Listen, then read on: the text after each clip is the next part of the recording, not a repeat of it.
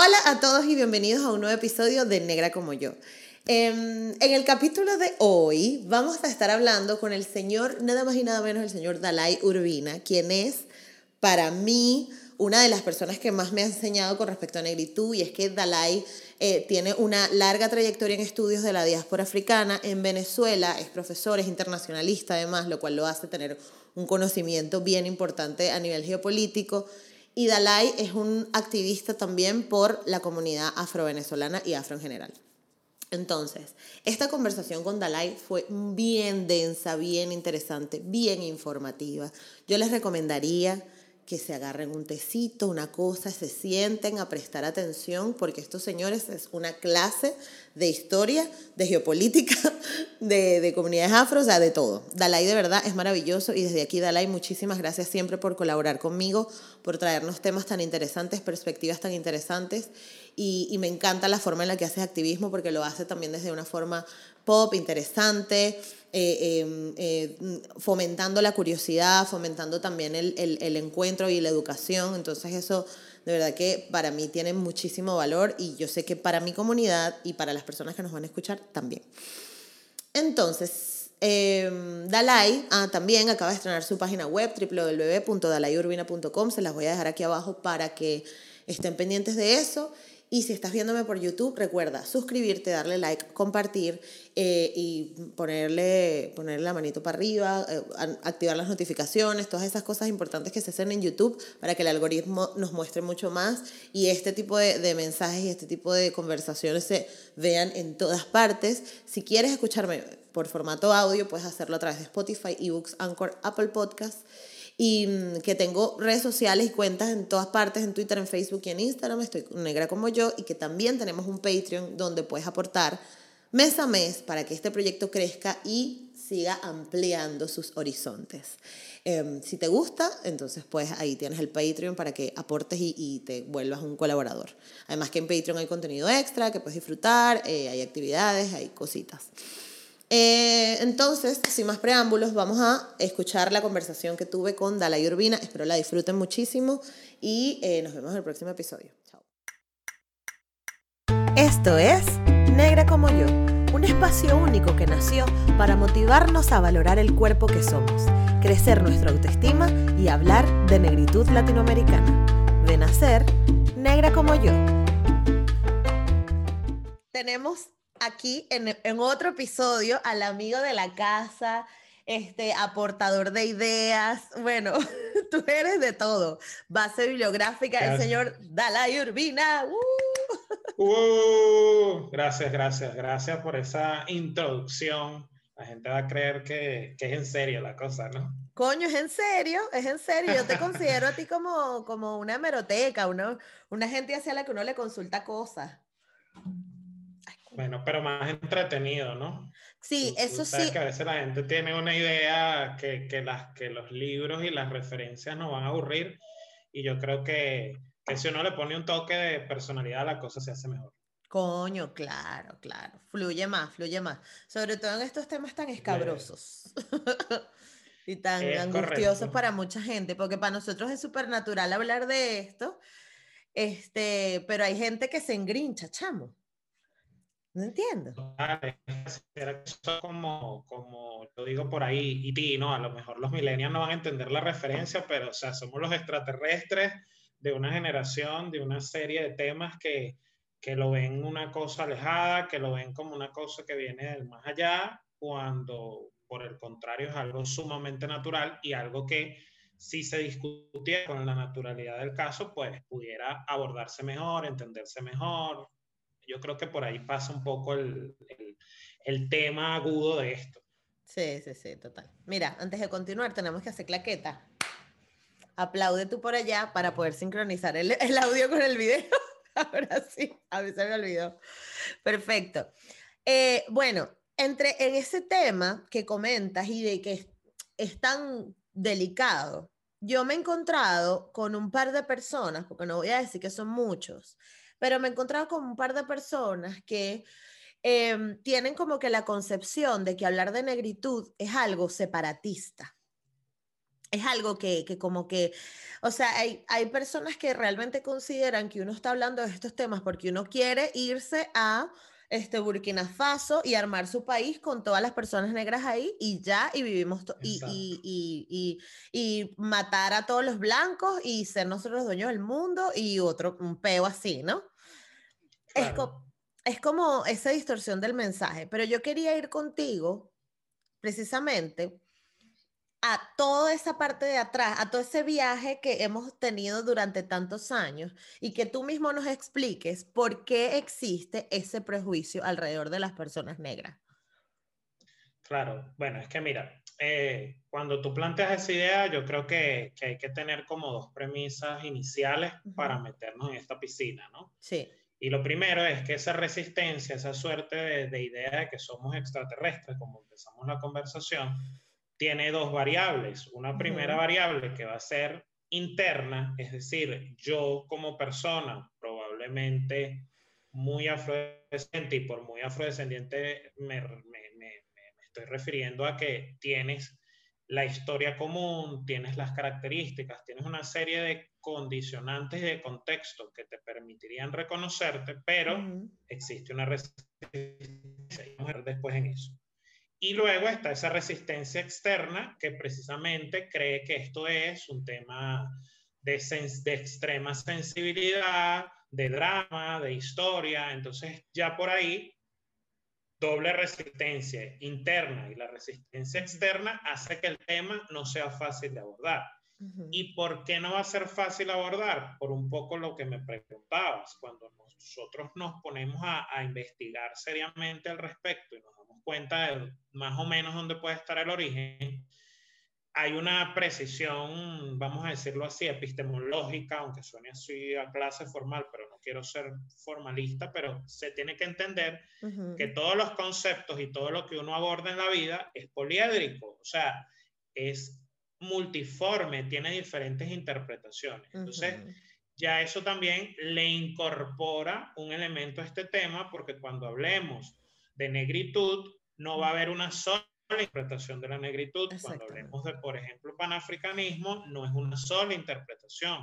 Cuando hablemos de afrodescendencia, no es una sola perspectiva. Entonces, ya por allí, si tenemos claro eso, que parece una tontería, pero hay que tenerlo claro, nos podemos meter mejor en el tema.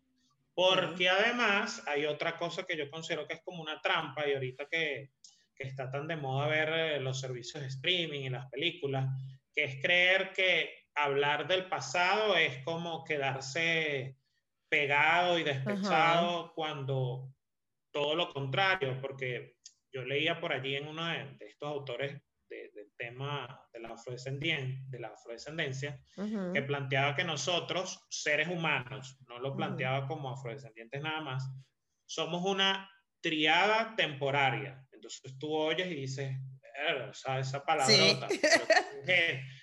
Pero, ¿qué, nos está diciendo? Mira, todos somos pasado, presente y futuro. Entonces, hablar de algo que vaya a sus orígenes no tiene nada de malo. Y si no, piensen en Dark, esta serie famosa de Netflix, los viajes en el tiempo, somos caminantes, somos, o sea, ¿qué es lo que somos? Bueno, somos personas que siempre vamos a tener conexión con muchas cosas a la vez, con ese pasado, con ese presente y con ese futuro. Entonces, si tenemos clara esta premisa, podemos entender un poco cómo empezamos a, aventurarnos con el tema de la afrodescendencia. Y digo aventurarnos porque entonces pasa otra cosa, que el tema de la afrodescendencia en general, la negritud, todos los conceptos asociados, son temas nuevos. O sea, la gente cree que es que tenemos 200 años hablando de esto. Y cero.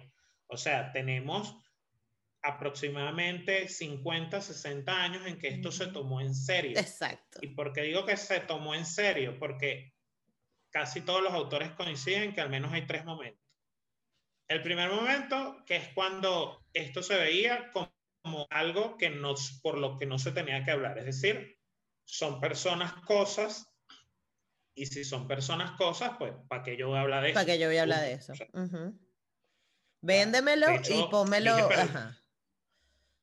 O sea, Total, es, una, es, una, es un objeto. Entonces, de hecho, yo ahorita dije persona, cosa, pero en realidad ni siquiera llegabas al concepto de persona. De persona. Jurídica, política y socialmente no eras persona. No, eras sencillamente una cosa. Exacto. Y si eras una cosa, desde todos los ámbitos del saber, llámese, insisto, literatura, la cultura, el derecho, la política, tú no hablas sobre las cosas. O sea, las cosas están y ya. Exacto. Punto. Luego va a venir una segunda ola o un, o una un segundo momento donde empezamos a darnos cuenta, ah, no, esas cosas sí son personas.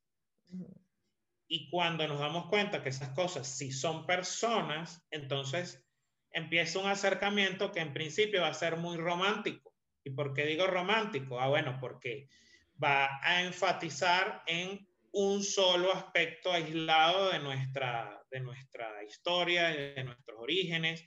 Entonces, todo lo que sea polémico no va a ser abordado. Exactamente. Eso pasaba incluso desde la negritud en este segundo momento. O sea, la negritud, como por ejemplo hace o impulsa el senegalés señor, eh, me disculpan el francés, que mi francés es bastante malo, pero ya saben de qué estoy hablando. Eh, él plantea es que no, nosotros somos eh, seres que sentimos antes de ser otra cosa, o sea, una cosa bien romántica, bien bonita, bien interesante, pero no se estaba metiendo en la parte polémica o no se estaba metiendo en esa parte escabrosa. ¿Y cuando viene esa parte escabrosa? Que para muchos es donde coincidimos con, con la perspectiva que tú planteas de que la gente nos ve como algo raro. Cuando empezamos a estudiar todos los aspectos de la vida desde nosotros. O sea, desde, ah, bueno, no, no es desde lo romántico que me pinta una estructura, sino desde cuál es mi historia, cuál es mi raíz, cuáles son las conexiones, porque yo no soy tampoco un elemento, aunque sea afrodescendiente, un elemento eh, puro, sino todo lo contrario, soy multicultural, interdisciplinario, y si soy así, entonces tengo que empezar a ver las conexiones de eso. Entonces, ¿por qué me, por qué me, me detuve en, en, en, plantearnos estos tres momentos? Porque si vemos en un estudio sistemático, podemos entender el por qué existe la resistencia. O sea, mm. ah, mira, es que cómo no va a haber resistencia o cómo no va a haber extrañeza con el tema si apenas esta tercera perspectiva tiene aproximadamente 30 años. Claro. Entonces es lógico que entendernos como somos no va a ser tan fácil para la colectividad y para nosotros mismos, partiendo de lo que yo te decía al comienzo. Claro. Pero es que también, y también es importante porque estas conversaciones o este tercer momento también estuvo rodeado de mucha resistencia por parte de la sociedad que nos estaba recibiendo, entre comillas. Entonces, obviamente, hay muchos actos de violencia o mucha sangre derramada. Entonces, claro, también se conecta directamente que cuando uno quiere hablar de esto, uno quiere pelear, uno quiere buscar peo, uno quiere tirar piedras, y es como que, bueno, tampoco así, o sea, simplemente queremos abrir un espacio para que estas conversaciones se planteen, y no, por eso te estaba diciendo que si habías visto One Night in Miami, porque justo ponen a conversar a cuatro personas de distintos backgrounds, pero que justo en los momentos más álgidos de, de los problemas en los Estados Unidos, con el tema de los civil rights movements y todo esto, y la lucha de Malcolm X y de Martin Luther King, eran cuatro perspectivas completamente distintas, ¿no? Teníamos por un lado, y, no estoy dando ningún spoiler, porque esto lo ven cuando leen la sinopsis de la película, tienes por un lado a Malcolm X, que representaba todo lo de movimiento de volvamos a África, volvamos a nuestras raíces, odiemos todo lo que tenga que ver con blanco. Luego tenemos a Sam Cooke, que Sam Cooke te viene a ser como, eh, era un cantante que además nació el día de mi cumpleaños, y ya yo me sentí relacionada por eso, que quiere mostrar la lucha de las personas afro, pero quiere mostrarla ganando espacios donde están las personas blancas. Y es como que yo también quiero formar parte de la alta élite de Hollywood, yo también quiero tener, tocar en el Copacabana, yo también quiero hacer este montón de cosas. Luego tenemos a Casus Clay, que luego se convierte en Mohamed Ali, ¿no? Desde su perspectiva de, bueno, a dónde voy porque todo me atrae, yo también me siento negro. Y luego tenemos a James, ay, no me acuerdo el apellido del jugador, pero le decían Jimmy en toda la película, James Scott o James Smith que él eh, eh, era como la estrella de fútbol, la, la persona como súper eh, amada por, por todos los entornos de Estados Unidos, ¿no? Lo amaban los blancos, lo amaban las personas negras, pero se sentía como un objeto porque todo el mundo lo ponía, o sea, tenía récords que nadie había rebatido en el mundo, en la historia del deporte, y él se sentía pues como una cosa que lo tenían ahí como un títere moviéndolo para allí para acá, ¿no? Entonces tienes estas cuatro perspectivas, son cuatro realidades totalmente distintas y como tú dices, este, tenemos que entender que hay demasiada diversidad en, dentro de un solo tema. Entonces como que tampoco... sí. No, sigue, sigue. No, no, entonces que tampoco podemos como que situarnos y por eso, por eso te quería hablar de lo del tema del separatismo y tal, porque como que cuando, y esto me interesa que lo entiendan y lo entiendan así bien llano y directo toda la gente que está escuchando este episodio, que cuando uno está hablando de los temas de la negritud, no todos vamos a estar de acuerdo en todas las cosas. ¿No?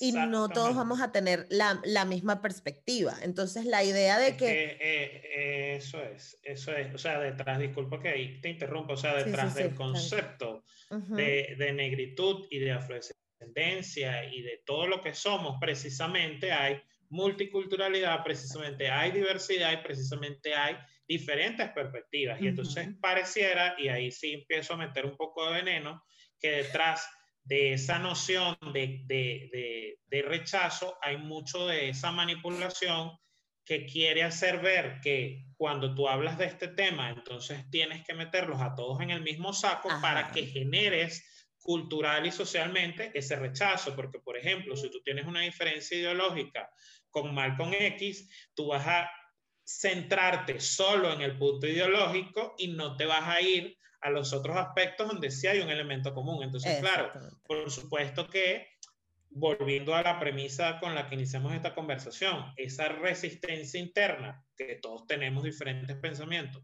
y esa resistencia externa se ve súper, súper eh, motivada porque te estás enfocando en un elemento. Entonces, hay parte de, de, de esa manipulación que a mí no me queda la menor duda que, que está detrás de esto para que se genere ese, ese, ese obstáculo y por qué muy bien los ejemplos que tú ponías. Son, siempre van a existir perspectivas diferentes y además las perspectivas diferentes están muy ligadas a los procesos particulares, obviamente la colonización, y eso lleva a la historia familiar. Porque eso te digo unos datos breves que casi nadie maneja. Tú no puedes entender de la misma forma la resistencia y la forma de reivindicación de los gringos, porque los gringos, dentro de todo su proceso, guerra de secesión, bueno, se nos pueden ir muchas horas allí, tienen como colonizadores iniciales, es decir, vienen de, de dónde vienen, de los ingleses. Exacto. son, de hecho, lo que siempre, lo que siempre hablamos. Claro. Entonces, como colonia inglesa, el tipo de relación de poder respecto de la esclavitud y respecto de las otras personas tiene dos elementos fundamentales. Primero, la no integración. Un inglés, desde todo punto de vista, y hablo, insisto, los que me están escuchando saben que así es en política, en economía, y si no vean el Brexit, siempre lo digo, son muy renuentes, son extremadamente renuentes a integrarte con lo diferente. Entonces, eso no quiere decir que ellos tampoco tengan diferencias, ¿no? Pero, pero con lo que ellos asumen como eminentemente diferente, ellos no, no se mezclan, generan segregaciones, obstáculos. Entonces, esa misma matriz mental es la que se instaura en los Estados Unidos y por eso la conflictividad es alta. Claro. Pero al ser una conflictividad alta, por eso también hay un reconocimiento más fácil, porque a ti te cierran las puertas de frente. Exacto. ¿Cuál es la diferencia con Portugal? O sea, con los que somos hijos de las colonizaciones. Claro, la península ibérica. O francesa. Española y franceses, exacto es que ellos jugaron a otro tipo de relación de poder. ¿Y cuál fue la, la relación a, los que, a la que ellos jugaron? A la integración, al mestizaje. Y donde hay gente mestiza, y lo pongo entre comillas, Porque, bueno, eso es un tema a discusión, donde hay gente tan mezclada, tú no tienes un reconocimiento tan inmediato a tu pasado, a tu presente y a tu futuro, porque sientes que, bueno, en efecto tu identidad es de todo un poco. Y ojo, yo no estoy diciendo que eso esté mal, pero es lo que permite entender porque en algunos territorios, y eso pasa lo mismo en África, ¿ok? Cuando tú te vas a los que colonizaron los ingleses y ves sus condiciones actuales, son muy diferentes a los que fueron colonizados por franceses, porque además ellos te jugaron al tema del lenguaje y, y al jugarte al tema del lenguaje, te eliminan tu pasado, te eliminan tus palabras, te eliminan. Y además te convierten en parte de esa nación. O sea, te hacen sentir, tú no eres, tú no eras alguien antes de Marruecos, por ejemplo. tú, gracias a mí, eres Marruecos. Entonces, como eso está allí, si tú entiendes eso, es que después puedes entender el por qué Malcolm X plantea un retorno. Ok, tú puedes diferir o no, pero es que te está diciendo que uno, ellos tuvieron unas condiciones de rechazo sistemático. Y si tienen unas condiciones de rechazo sistemático, de hecho por eso es que él asume el, nombre de X, porque él dice, mi nombre no es mi nombre y yo coincido en eso con él. Eh, tengo que volver porque allí era donde estaban mis raíces y donde estaba, digamos, esas condiciones de libertad. Pero ¿por qué no hay un mal con X en, o sea, y, y que nadie se vaya a ofender? porque hay muchos liderazgos en, en las tierras herederas de, los, de, los, las colonizaciones portuguesas, españolas, francesas. Nosotros mismos, aunque eh, trabajamos este tema, fuimos colonizados por los españoles y estamos hablando de este tema. Pero ¿por qué el liderazgo es distinto? Porque nosotros crecemos con una visión totalmente romanticista del asunto en la que no, bueno, no importa. Formamos parte de la sociedad, a mí me quieren, yo soy la negrita. Exacto. Y entonces se da un fenómeno que se llama negación literal. ¿Y qué es la negación literal? Mira, no, aquí no hay discriminación, nosotros no somos sociedades discriminatorias, nosotros no tenemos esos elementos porque nosotros tenemos eh, las clases sociales mezcladas, no hay castas y etcétera, etcétera, etcétera, pero eso hay que verlo con lupa y reconocer que aunque eso es una realidad y tiene aspectos positivos, tiene aspectos negativos en el, en el reconocimiento del tema, porque cuando tú te pones a ver quién empieza a rechazar cuando uno se pone a hablar de esto y, y nos sigue pasando, a mí me siguen diciendo, eres un intenso, eh, ¿por qué hablas de esto? ¿Por qué vas? ¿Por qué, por qué no lo superas?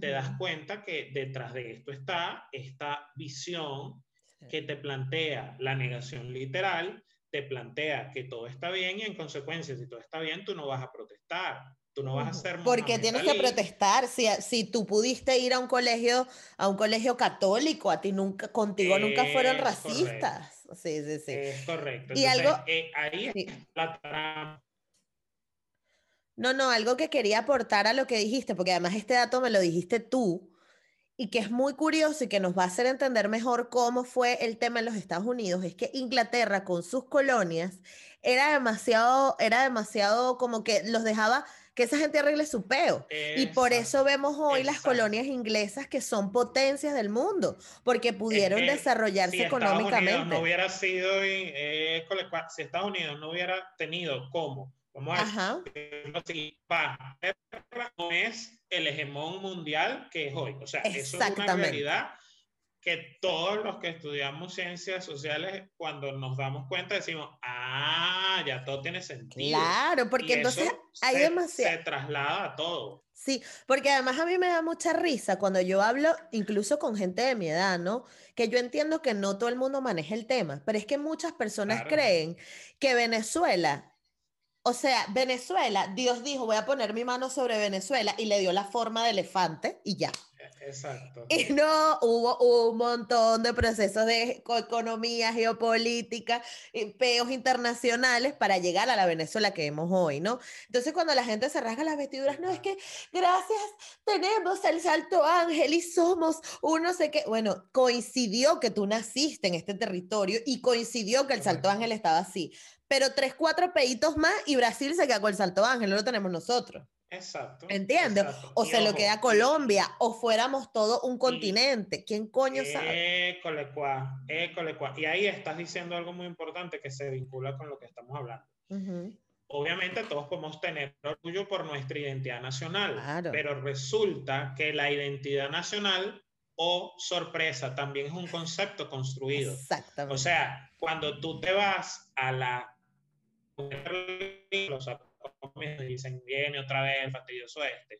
¿Qué fue la conferencia de Berlín? Bueno, la división literal a ojo pelado hasta donde llegara la bala, hasta donde llegara el ojo humano, de territorios que naturalmente tenían otro tipo de relacionamiento. Entonces, ¿por qué y, de hecho ahí es donde meten a Liberia, que es un, un, estado que se mete en el pleno proceso geopolítico dentro de la conferencia de Berlín para retornar a los afros norteamericanos al continente. O sea, la, la, idea no fue de Malcolm, ¿ves? Ahí es por eso te digo, ¿ves? vendría la, la, ni de los panafricanistas. O sea, es una idea que los propios colonizadores dijeron, vamos a volver a esta gente para allá. Y qué bueno, para que dejen su ladilla, dale esto. Eh, y porque habían intereses económicos de por medio, pero el punto es que todas esas eh, construcciones territoriales que hoy tienen los estados africanos fueron arbitrarias. Fueron arbitrarias. Más o menos pasa lo mismo con nosotros, aunque bueno, no me voy a desviar, hay, hay, hay un tema,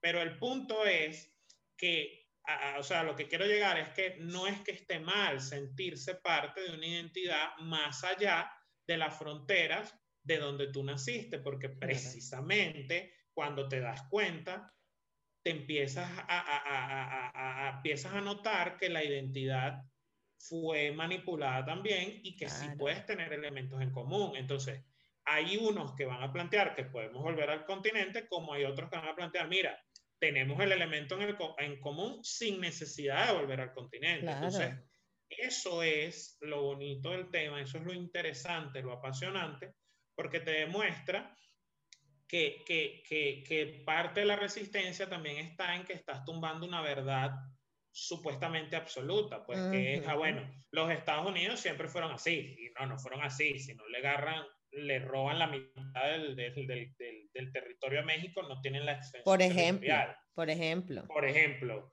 de no haberse dado la Segunda Guerra Mundial, tampoco es la potencia económica que es hoy. Correcto, correcto. Rusia, si no tiene, por decirte otra cosa más allá, si no tiene conflictos en, en las zonas eh, vecinas, tampoco tiene eh, eh, la posición de hoy. O sea, nada es una verdad absoluta y, tal cual como lo recibimos. Y allí siempre también vuelvo a meter el veneno para cerrar esta idea. Tenemos que tener claro que la idea de los estados, es decir, esto que estamos hablando, de Venezuela, Estados Unidos, eh, Jamaica, eh, las, las islas, todos, viene de otro tratado internacional que se dio por allá en 1648, donde los europeos dijeron, nosotros somos los que decimos que ahora somos todos estados porque ya no nos vamos a pelear por religión. Y después de eso, eh, mira lo que estoy diciendo, 1600, o sea, estamos en pleno tema de colonización, Exacto. es que se empieza a utilizar la esclavitud como una categoría que ya existía, pero que empieza a ser utilizada con fines eminentemente económicos. Entonces, es lógico que una persona que revise sus raíces y se dé cuenta de que allí hay una manipulación también económica, diga, epa, allá va, yo me puedo sentir eh, muy conectado con un espacio que no está dentro de donde yo nací, sin renegar de donde yo nací. Exacto. Pero el problema está en que la estructura social te va a decir, no lo hagas. Entonces, eh, eh, te va a decir un tema cliché, eh, en el Congo, por ejemplo, no, no, existe la palabra negro. En el Congo eh, eh, te van a decir, yo soy Bembe, yo soy Kimba. Y eso es lo que ellos sé, cómo ellos se definen.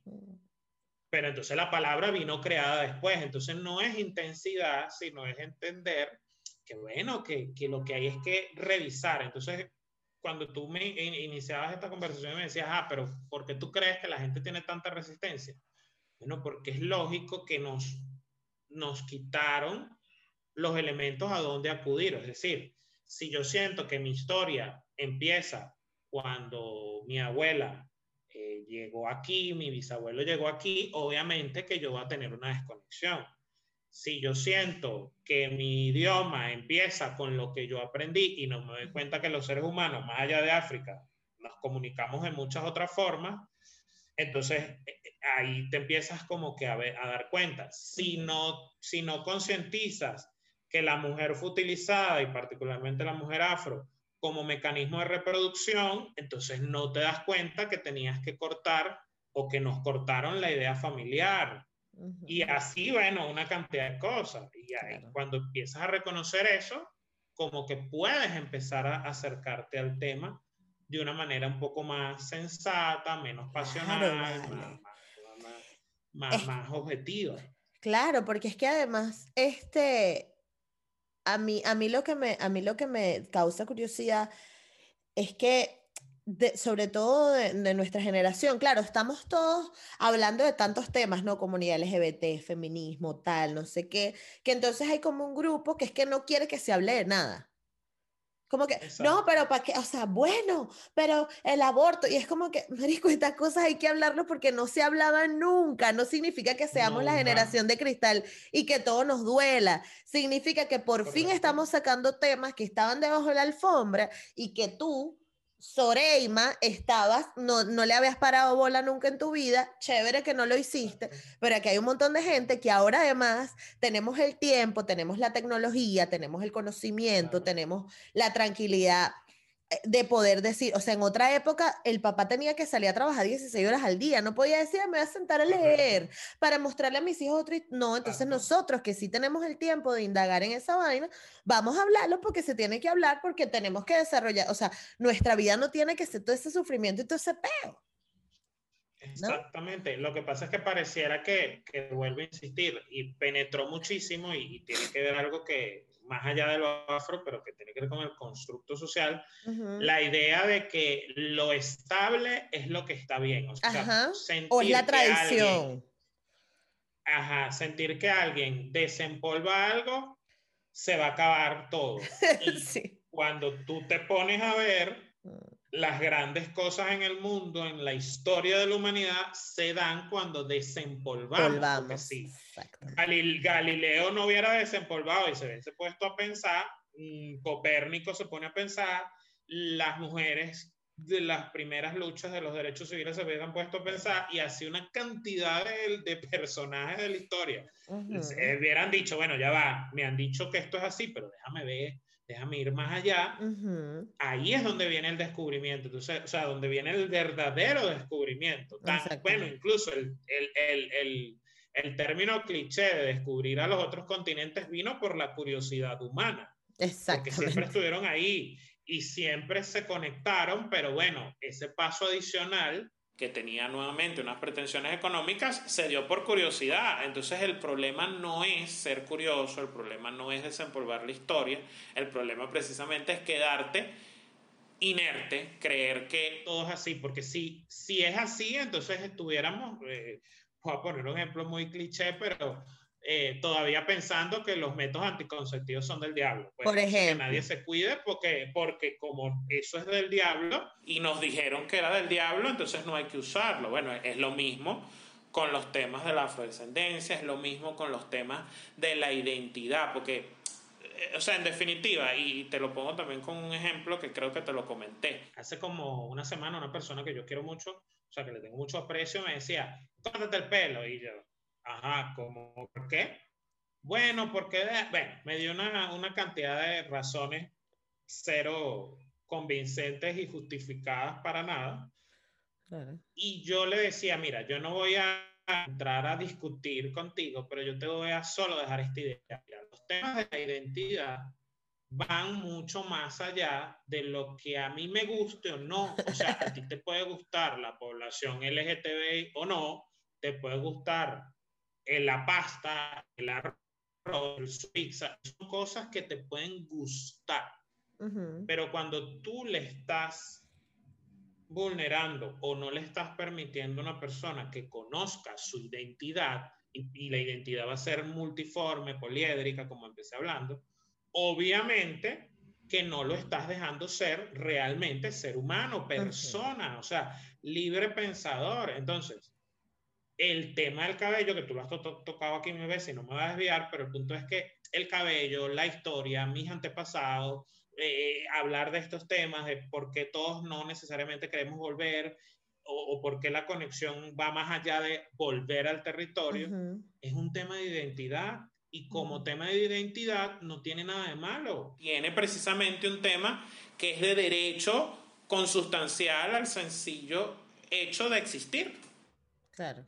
Entonces, yo no, yo no entiendo cuál es el estrés. O sea, sí lo entiendo, pero, pero me refiero que, que, que la gente como que lo, lo, lo, trata de minimizar y no, no, no es cualquier cosa. Totalmente, totalmente. No es cualquier cosa.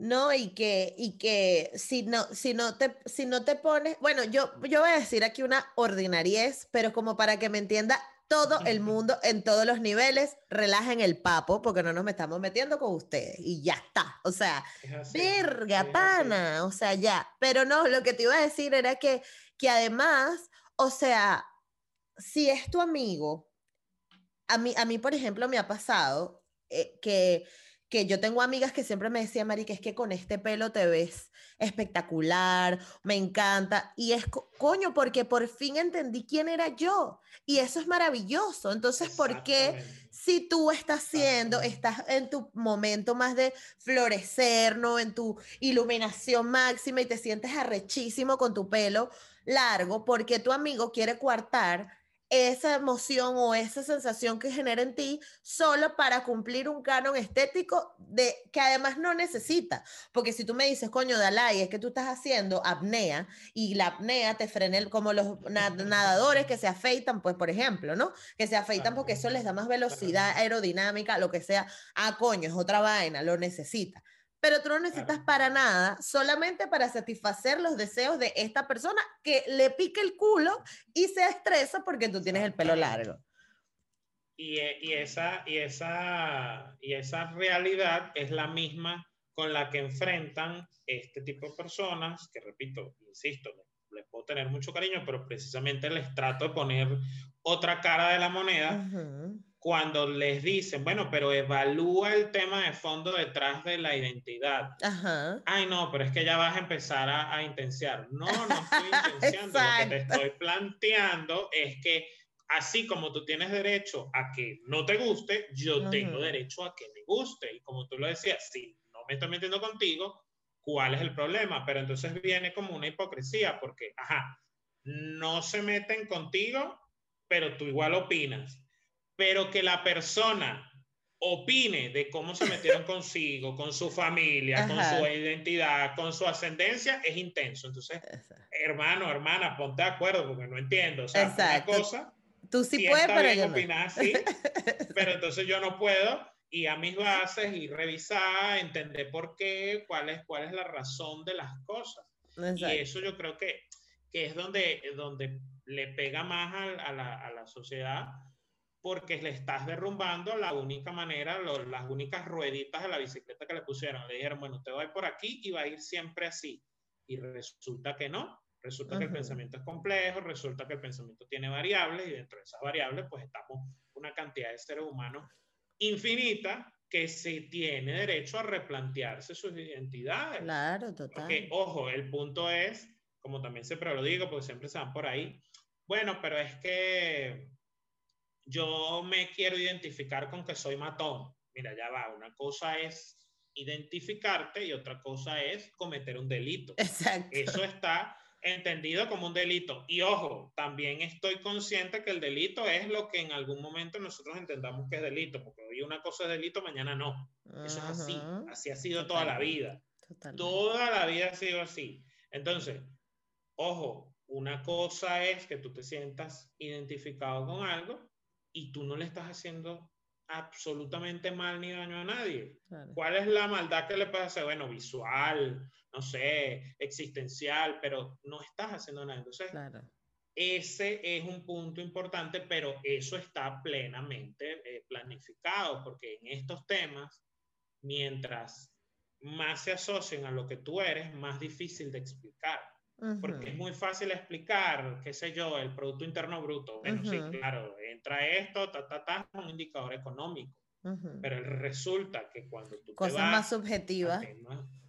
Como esta, entonces usted tiene que empezar a, a, preguntarle al antropólogo, al sociólogo, al abogado, al internacionalista, al periodista, a todo el mundo, porque todos juntos te van a permitir entender el problema. Crear, claro. Y, y, y, eso me hizo ahorita pensar, ahorita que estamos hablando, hay una, la, estaba viendo, eh, la estaba viendo mi madre, una, una serie o película, eh, New Amsterdam creo que se llama, y hay un caso clínico de un muchacho que desarrolló una suerte de tumor, creo que por allí va, va, va la cuestión, por las condiciones de discriminación, es decir, el miedo que él sentía en que, en que lo rechazaran, en que él no pudiera ser lo que tenía que ser. Entonces, detrás de esto hay demasiado de miedo. Es decir, yo te tengo que hacer ver que tú plantearte un tema es enfrentarte a un monstruo de cuatro cabezas, a cancerbero de tres cabezas.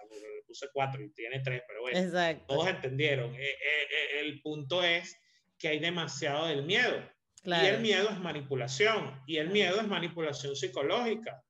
Entonces es lo mismo, es lo mismo que pasa con, con esa mujer que, que, el marido le pega, pero no, es que él me quiere. Eso es manipulación psicológica. Está siendo manipulada claro. Todo este es eh, eh, la, el tema psicológico. Yo no soy psicólogo, ustedes lo saben, eh, los que ya me enviaron en el anterior episodio y los que no, yo soy abogado, internacionalista, profesor, pero uno pregunta. Pero no psicólogo. Y le dicen, claro. eh, uno, pero uno pregunta y le dicen, epa, es que esa barrera es muy difícil de superar en dos días. ¿Y por qué es difícil de superar en dos días? Porque usted podrá poner una ley, usted podrá generar una política pública, pero si usted no supera esa, esa primera resistencia interna que todos tenemos, lo has tenido tú, la tengo yo, todos, todas la tenemos, y luego vas con la otra resistencia, y te das cuenta que en las dos resistencias hay mucho de sentimentalismo y de psicología, entiendes por qué es tan difícil que la gente comprenda este tema de manera de buena primera. Y ahora hablando de la gente que comprende este tema, quiero hablar como que de la otra cara de la moneda, porque hasta ahora, esta primera media hora que tenemos hablando aproximadamente, hemos hablado todo el rato de o hemos estado intentando comunicar o dar el mensaje a las personas que están un poco fuera de este movimiento o que de repente no les toca directamente. Pero ¿qué pasa? Exacto, pero ¿qué pasa cuando sucede con nuestros mismos hermanos negros, por decirlo de alguna forma, personas que han vivido de primera mano la discriminación o que han sufrido momentos difíciles y que simplemente se niegan a, esto. Y voy con el ejemplo específico y de ahí es donde viene lo de que me dijeron separatista. Hay un podcast muy famoso de historia venezolana que me gusta mucho. Este, y yo invité a los dos chicos que hacen este podcast para que estuvieran conmigo en, el en, en, un episodio, porque a mí me gustaría como que conocer todo el background histórico de la negritud en Venezuela, porque yo no soy historiadora, o sea, yo las cosas que sé las he ido descubriendo leyendo, pero yo no tengo de verdad ningún conocimiento profundo de cómo fueron los movimientos de negritud, de no sé qué, que de hecho siempre hay más de un ofendido que me escribe comentarios en plan, tú no tienes idea de lo que se ha luchado para que vengas a decir que en Venezuela no hay. Yo les voy a decir una vaina, no hay, no hay, no hay vainas como sucedieron en los Estados Unidos, no hay cosas como sucedieron en Brasil. Puede que existiera gente, historiadores, gente que estaba buscando y tal, pero una cosa sólida y que además no estuviera conectado con política, no hay.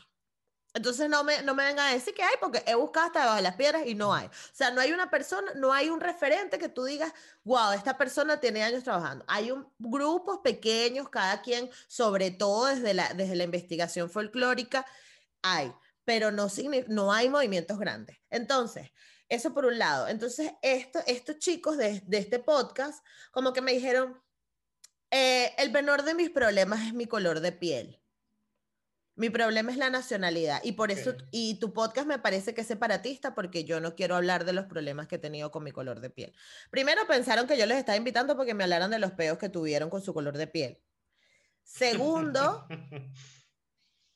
coño, a mí me pareció más separatista lo que él quiso decir, ¿no? En plan, bueno, yo no tengo nada que ver con eso, yo no quiero meterme con eso. Entonces, ¿qué hacemos, Dalai, con las personas que, que son negras? que son afro, que además han sufrido problemas discriminatorios, porque que tú estés con ese rencor es porque algo te hicieron y tú crees que es porque eres venezolano y no te lo hicieron porque eras negro, hola. Pero bueno, algún día lo entenderá ese pobre hombre, pero lo que quiero decir es que, ah, ¿cómo, cómo hacemos para mostrarles y decirles, hey, estamos sufriendo lo mismo? Mira, yo te estaba escuchando y, creo imaginarme además quién puede ser el personaje, pero no vamos a entrar en polémica pública. No me este digas que puedes saber quién es. Puedo saber, solo, solo voy a dejar esa idea ahí, pero es correcto. El hecho es que así como esa persona y esas personas, porque no es un tema de, señalar a nadie, pero es una realidad, lo que tú estás diciendo es una realidad absoluta en nuestro país y en otras latitudes. Pero ¿qué sucede en nuestro país y en todos los hijos, vamos a decirlo así, de los procesos de colonización que yo les explicaba en la primera parte que fueron catalogados como colonización o, formas de relacionamiento directo, que es lo que decía, la mezcla, etcétera, etcétera, etcétera, etcétera. Que dentro de nuestro imaginario personal y colectivo no va a existir de manera inmediata esa conciencia a lo que sucedió porque precisamente te han hecho sentir que formas parte, de un elemento aparte y adicional a lo que tú eres. Y eso no es que esté mal, porque todos tenemos diferentes identidades. En el tema de la identidad, nadie está diciendo que tú tienes una sola ya, todo lo contrario. Pero ese sentimiento, eh, digamos, tribal, y por tribal justamente como tema común, llevado a la nacionalidad, es un sentimiento que ha sido utilizado para manipular a las masas desde que la política existe y, y quiero que entiendan políticas de la manera más amplia. Piensen justamente en todo lo que la masa hace en función de el sentimiento nacional. Ah, bueno, sí, porque el sentimiento nacional. Entonces, sucede con estas personas? Que el miedo y, la, y, la, y el rechazo, como yo planteé comenzando interno, hace que dejes en un segundo plano el tema. Y si lo dejas en un segundo plano, lo primero que habría que preguntarles es, ¿por qué tú ves como problemático que además de tener un sentimiento nacional y una identidad nacional, tengas otra identidad? Cuando tú le hagas esa primera pregunta y nos empecemos todos a preguntar esto, las respuestas van a ir surgiendo. Porque, ah, mira, es que yo siento que no puedo tener otra identidad porque esa identidad, por ejemplo, no me va a permitir que mi mensaje llegue. Te puede decir eso, que es un poco lo que te querían decir, porque el separatismo y tal. Entonces tú sigues preguntando y dices, ajá, pero ¿por qué el mensaje no va a llegar? Porque resulta entonces que dentro de un constructo social hay una resistencia y un prejuicio asumido de que si tú te dices mujer o te dices afro o te dices gay, te dices lo que quieras decirte, te van a minimizar. Entonces tú allí estás reconociendo que hay un problema. Entonces, claro, ¿qué es lo que pasa? Si estas personas no, nos, no, no rompen un poco o, uno no los va llevando poco a poco al terreno de enfrenta tu miedo, porque no estoy diciendo que yo no lo tenga o que Gisette no lo, tiene, no lo tenga, sino que todos tenemos un miedo natural porque tenemos un objetivo, o sea, vuelvo y repito, el objetivo histórico, yo soy también muy pasional con la historia, es fundamental pero dentro de la historia, para conocer bien la historia, precisamente tienes que conocer las condiciones sociales de nuestros componentes, porque, porque volvemos al, al, tema cliché de los gringos. ¿Por qué los gringos tienen muy claro su historia? Porque los gringos tienen referentes identitarios de sus tatarabuelos, etcétera, que sabían lo que estaban haciendo. Pero cuando uno está en el colegio y tú ves eh, por un lado, la, el, que vanaglorian a los militares y por otro lado, a algunos civiles importantes, Rocio, eh, Vargas, etcétera, por ningún lado te sale, por ejemplo, un referente afro. Pero ¿por qué te que además estuviera defendiendo su identidad afro. ¿Y por qué no te va a salir? Aunque con Rocio, por cierto, por cierto, y acuérdense eh, que, que estos son temas que la gente salta y brinca, pero Rocio no es como lo pintan en los cuadros y no estoy entrando en el tema Bolívar. Rocio está comprobado que era pardo y si era pardo no podía ser pintado como fue pintado. Pero dejando ese tema por allí, eh, el punto es que Rocio tuvo una defensa en el colegio de abogados porque no le permitían ejercer por ser pardo. Entonces, dentro del componente venezolano, que es muy similar al de otras partes de Latinoamérica por el fenómeno que ya expliqué, como nosotros necesitábamos y teníamos la posibilidad de ser libres o de adquirir una profesión liberal como era la abogacía o de, de o adquirir la libertad pagando determinada suma de dinero, se volvió una naturalidad rechazar que eras tú, porque tenías que conseguir la libertad, tenías que conseguir la profesión, tenías que conseguir tus condiciones económicas. Entonces, si tú ves eso que pasaba en esos tiempos y está eh, soportado por los libros, no porque lo diga yo, y lo trasladas a la realidad de la que estos compañeros te plantearon, es lo mismo, porque yo no me quiero centrar en eso, porque eso no me permite que mi mensaje histórico llegue y claro. cuál es el problema realmente de fondo de nuestras sociedades, que no conocemos los aportes de todos los componentes. Y si yo no conozco los aportes de todos los componentes, es decir, para poner nuevamente el tema en Venezuela, del componente indígena, del componente afro, del componente eh, blanco español, de las mujeres, yo no puedo comprender y tener sentido de pertenencia. Entonces ahí hay una contradicción de lo mismo que él te está planteando, porque precisamente si tú quieres conseguir, y, repito, no, no es que la agarramos con el personaje, sino en general como, como, como ser humano pensante, si tú quieres conseguir un objetivo, tienes que tener claro de dónde vienes, uno, para no repetir los errores, dos, para no meterlos debajo de la alfombra, que es lo que sucede en Venezuela y en todos los, estos países tenemos estas fórmulas de poder. Y tres, para poder generar algo mejor. O sea, cuando nosotros hablamos de este tema, no lo estamos haciendo para repetir lo que hicieron, sino precisamente para hacer algo mejor. O sea, para demostrar que usted puede tener un cargo en función de sus capacidades y no en función de tu origen étnico.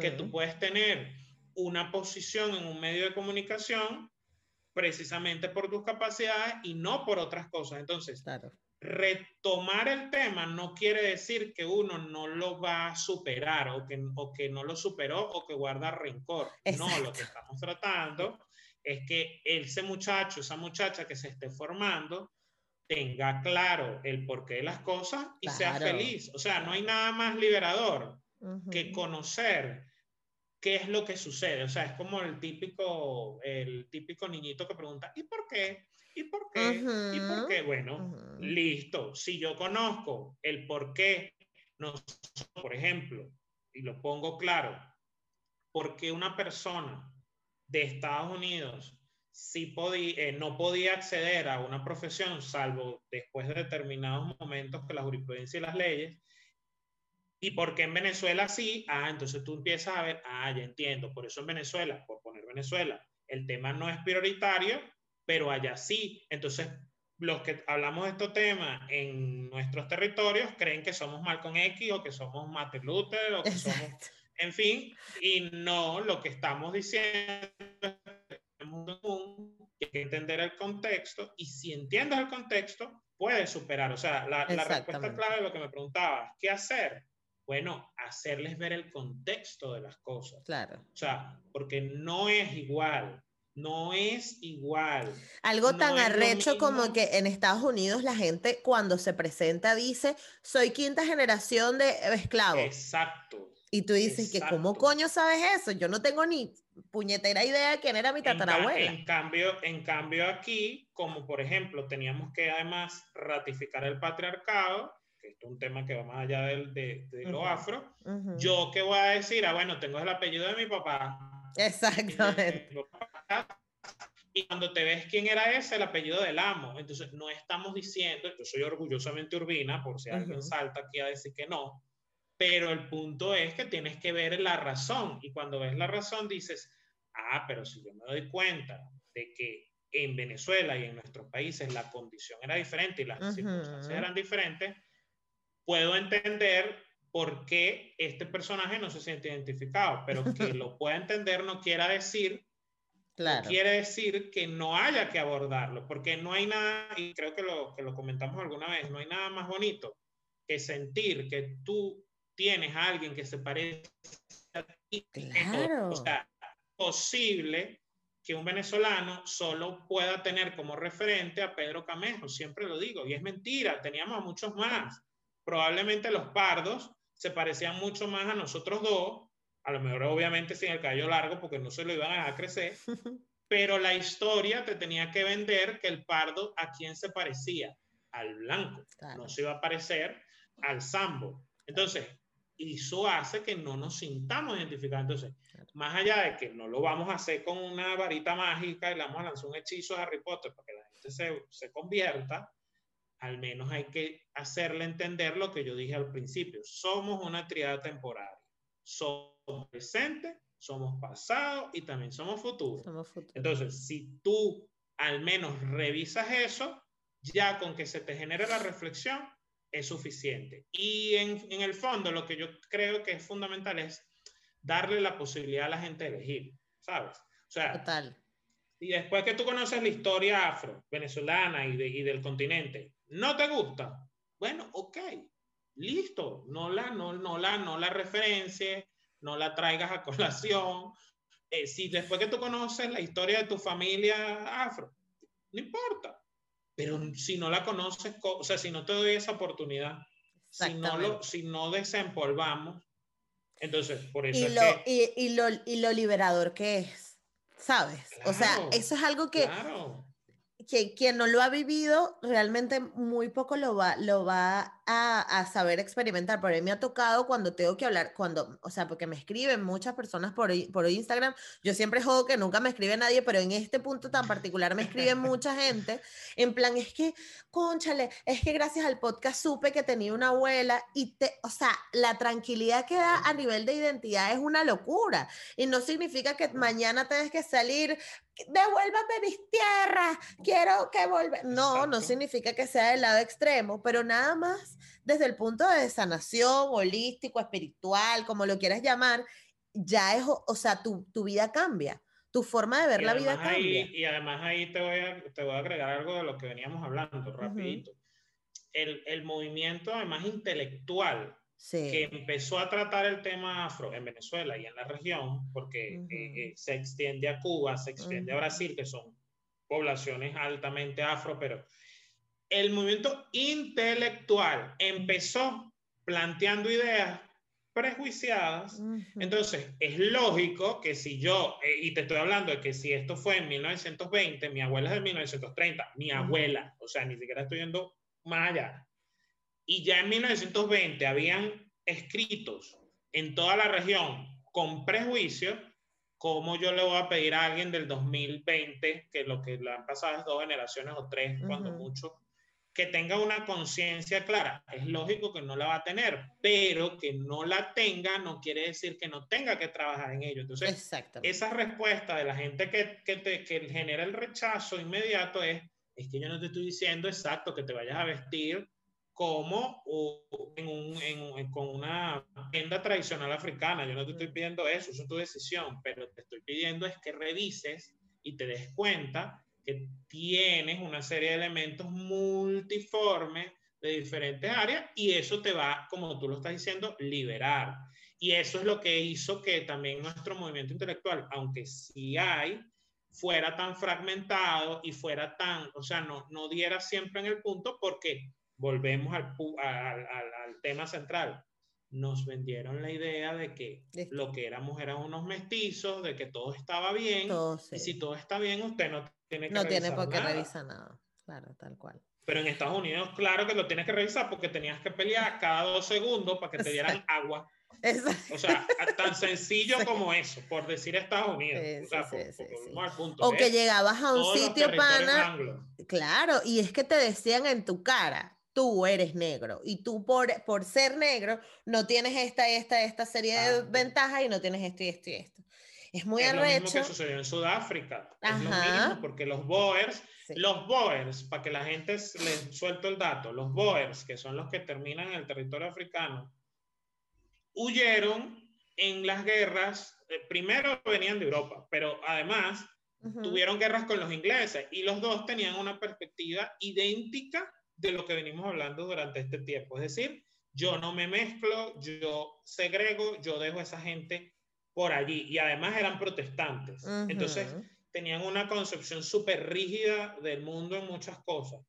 Entonces eso explica el por qué en Sudáfrica hay una conciencia diferente. Entonces es lo mismo. Eso, lo, eh, eh, eso, conocer esos rangos históricos, culturales, te permite entender mucho, te permite entender que tu mamá, nuestras abuelas, nuestra, o sea, toda nuestra matrilinealidad les quitaron a los esposos, o, o sea, sus esposos originales si venían del continente o si estaban aquí, bueno, si fueron violadas, etcétera, etcétera.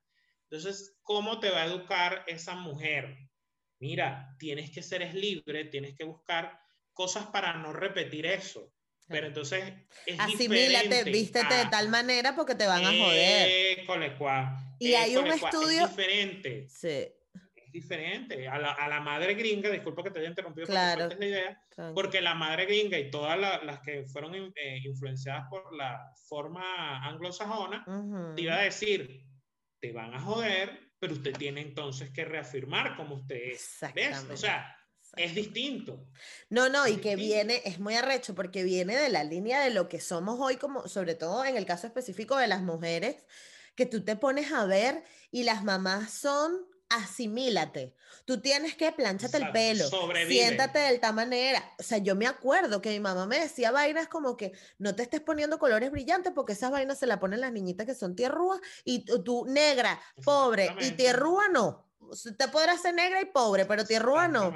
Eso es un mensaje que se repite demasiado en la sociedad afro-venezolana y que no nos damos cuenta que viene no de, ay, vamos a, sino viene de un peo de estrés postraumático, de que te quitaron a la familia porque tú no aceptaste asimilarte, ¿sabes? De que te jodían porque...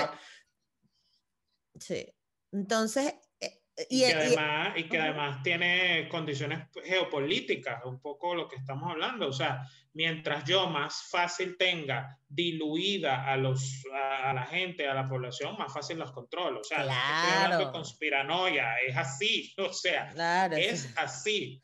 No, y además que es una solución, o sea, si nos ponemos a pensar cómo ¿Cuál era el, el mindset de, las, de, de, los españoles en esa época? Era altamente religiosos, altamente católicos, una, una estructura mucho más verticalizada, militar, un respeto a la corona, todo un peo. Entonces tú tienes que transformar todo lo que está a tu alrededor. Tú no te vas a poner, ay, vamos a ser hippies, integrémonos todo. No, tu estructura y tu mentalidad es de usted hace lo que yo digo y como necesito que lo mm, hagas, pues voy a transformar todo Exacto. Asimílate porque usted tiene que bailar el son que yo le toque. ¿Te quieres morir?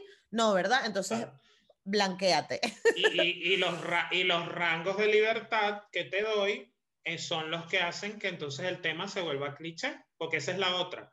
Muchos tienen la resistencia porque sienten que van a caer en el aspecto eminentemente cultural. Ah, bueno, eh, si yo empiezo a hablar de historia, tengo que decir que me gustan los tambores. Y a lo mejor a esa persona ni le gustan los tambores. está bien, no pasa nada. Exacto. Pero el punto es que el ente, qué hacer con esa gente que no lo es que te vendieron que existía, que nosotros existíamos solo por ese rango y resulta que usted agarra, otra vez vuelvo al punto, a los libros, va a investigar y se da cuenta que han habido investigadores, que han habido filósofos, que han habido una cantidad de referentes en las ciencias y son maravillosos. Yo le recomiendo aquí al, al, público una editorial que se llama eh, One Africa, si en este momento no me traiciona, y por ejemplo te tiene dos libros mírale los títulos que, les voy a lanzar. Negros en los campos nazis. La gente ni idea. Que, ni tiene idea.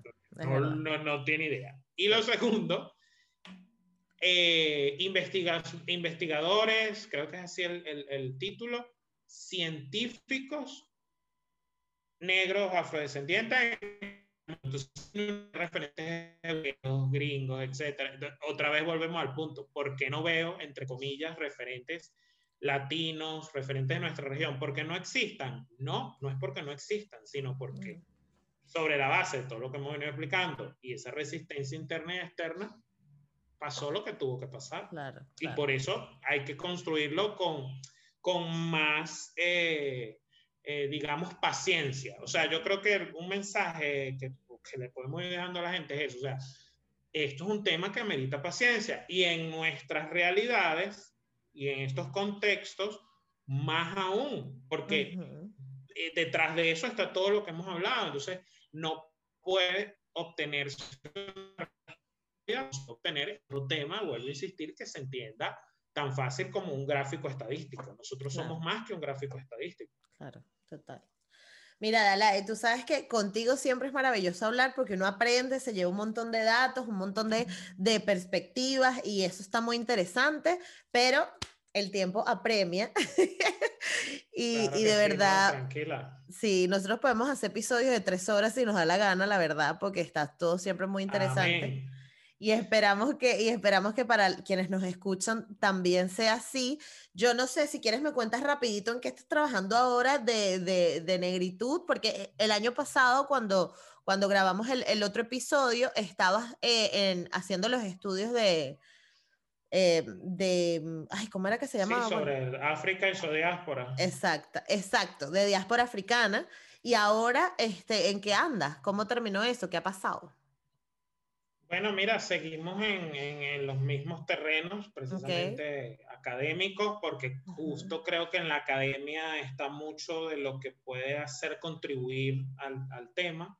Seguimos igual eh, dando, clases, también en nuestras actividades profesionales y particularmente, digamos, lo más actual, eh, he tenido la oportunidad de dar un curso sobre refugiados en las relaciones internacionales y como siempre con mi perspectiva le metí mucho de la, de la africanidad porque nos lleva a la reflexión de que el concepto de refugiado, aunque aparentemente es un concepto nuevo, o sea, digo nuevo el siglo XX, si nos ponemos a evaluar las condiciones de la trata transatlántica, eso era perfectamente eh, aplicable a la persecución, a todo lo que significaba pedir refugio, aunque en condiciones de colonización no íbamos a tener refugio, pero por eso los espacios de cimarronaje se convirtieron en refugio. Pero por eso, por ejemplo, habían eh, afros de las Antillas que llegaban a nuestro territorio y eso era refugio, más allá que no existiera un tratado internacional. Entonces, he tenido la oportunidad de ampliar ese tema, además romper también la barrera de creer, porque es lo mismo, de que entonces refugiado significa África pobre y diáspora pobre, y no necesariamente, porque te pueden perseguir en un país africano, por ejemplo, por tu condición, eh, orientación sexual. Entonces eso no tiene nada que ver que si África es pobre o no, pero eres africano. ¿Y por qué? Porque hubo toda una manipulación sistémica al respecto. Entonces, bueno, el punto es que, que estoy, estoy full eh, apasionado con ese, con ese tema, seguimos igual estudiando todas estas, estas cosas y bueno, abiertos a, a, nuevos proyectos dentro de, de lo que es mis redes sociales. Yo siempre toco el tema también de la africanidad. Entonces, eh, vinculándolo siempre. Eso, eso para mí va a ser toda la vida y creo Que, que, es fundamental. De hecho, mira lo que te voy a leer como para que ya vayamos cerrando. es, un, es un pensamiento de Mali, imperio africano de, histórico y hoy por hoy un país en, en específico, pero vean esto que es un poco lo que hemos venido abordando, ¿no? La palabra humana tanto puede crear la paz como destruirla. Ella, como la imagen del fuego, es una palabra mal recibida puede desencadenar una guerra, como una ramita ardiendo puede provocar un incendio. El adagio Mali declara lo siguiente. ¿Qué es lo que mantiene una cosa en su estado? La palabra. ¿Qué es lo que deteriora una cosa? La palabra. Es decir, esto que nosotros hacemos, esto que haces tú, que nuevamente te felicito, conversar, tocar el tema, hacer viva la palabra, es lo que hace que las cosas puedan replantearse y si hay que generar un incendio, entre comillas, pero para que sea un incendio del pensamiento, yo siempre voy a seguir dando mi palabra estoy seguro que tú también, y todos vamos a seguir usando la palabra. O sea, con la palabra podemos hacer muchas cosas positivas y yo creo que, que es algo que, que, es lo que está de fondo en todo esto. Si entendemos que, que hablar de panafricanismo, negritud, afrodescendencia, es entender el poder de las palabras y cómo eso construye seres humanos útiles y seres humanos libres, yo creo que tenemos un camino maravilloso, eh, abierto y por construir siempre, pues. Claro. Bueno, gracias por esa ramita para este incendio. Así será y, seguiremos, seguiremos sonando los tambores entonces. Los tambores. Bueno, deja tus redes sociales y nos vemos. Claro que sí, arroba soy Dalai Urbina y bueno, por allí pueden, pueden continuar eh, debatiendo, disertando conmigo. Aquí estamos abiertos al debate, ya lo dijimos, la idea es que, conversemos y hagamos la palabra viva. Así es. Bueno, un abrazo hasta Caracas, Dalai, y bueno, nada, gracias por estar aquí. A ti, a ti siempre. Chao.